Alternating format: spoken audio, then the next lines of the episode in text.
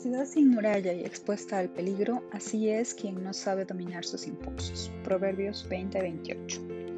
Hermanas, buenos días. Hoy quisiera recordarles unos pasajes bíblicos que estoy segura tendrán sentido tanto para ustedes como para mí, cada una desde su realidad. Hay palabras que por uso y costumbre tomamos en sentido negativo, por ejemplo, discriminación. De unos años a la fecha, por el enfoque que se le da a esta palabra y por las reflexiones por las que se le conduce, digamos que es natural tomarla en sentido de trato desigual. Sin embargo, antes incluso que esa acepción, quiere decir seleccionar por exclusión o seleccionar excluyendo.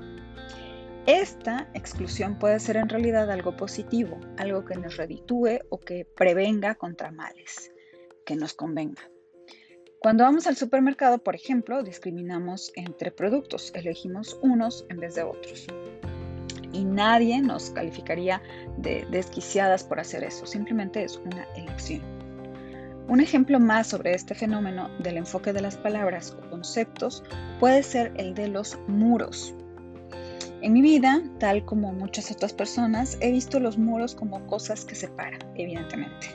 Solía verlo como algo negativo, porque lo primero en que pensaba era en división. Y puede ser bastante obvio pensarlo así en estos tiempos que nos tocan vivir. Por ahí sabemos incluso de gobernantes que desean erigir muros en las fronteras de sus países, aunque al final no lo hagan. Como sea, al menos en mi caso, fue hasta que me detuve en el Antiguo Testamento que vi los muros desde una perspectiva distinta. Y es que en la antigüedad la seguridad de una nación dependía de sus muros. Una nación sin muros estaba expuesta al saqueo, a la violencia, a la subyugación.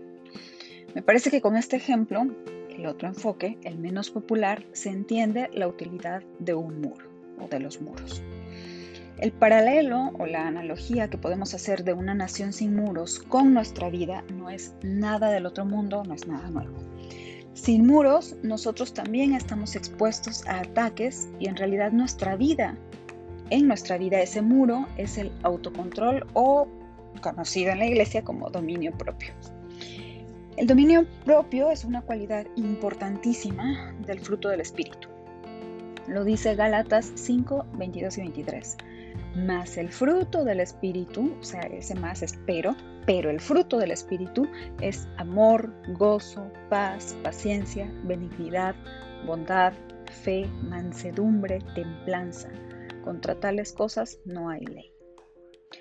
Hasta ahí el, pasaje. Em, salvo que cooperemos con el Espíritu para impulsar el dominio propio, enemigos de todo tipo nos pasarán encima. Y ojo, ese enemigo no tiene que ser un ser animado, obviamente. Hablo de enemigos que podemos distinguir y señalar fácilmente, como la pornografía o el alcohol, las drogas, pero también de otros menos reconocibles, como los celos, la ira, que están más presentes de lo que solemos admitir. Sin autocontrol, obviamente no tenemos defensa contra ellos. En Tito 2, de 2 al 6, Pablo dice, que los ancianos sean sobrios, serios, prudentes, sanos en la fe, en el, amor, en la paciencia. Las ancianas asimismo sean reverentes en su porte, no calumniadoras, no esclavas del vino, maestras del bien, que enseñen a las mujeres jóvenes a amar a sus maridos y a sus hijos, a ser prudentes, castas, cuidadosas de su casa, buenas, sujetas a sus maridos, para que la palabra de Dios no sea blasfemada. Exhorta asimismo a los jóvenes a que sean prudentes. Hasta ahí los pasajes. Les invito a que nuestra oración por hoy sea por prudencia. Un abrazo y que Dios las bendiga.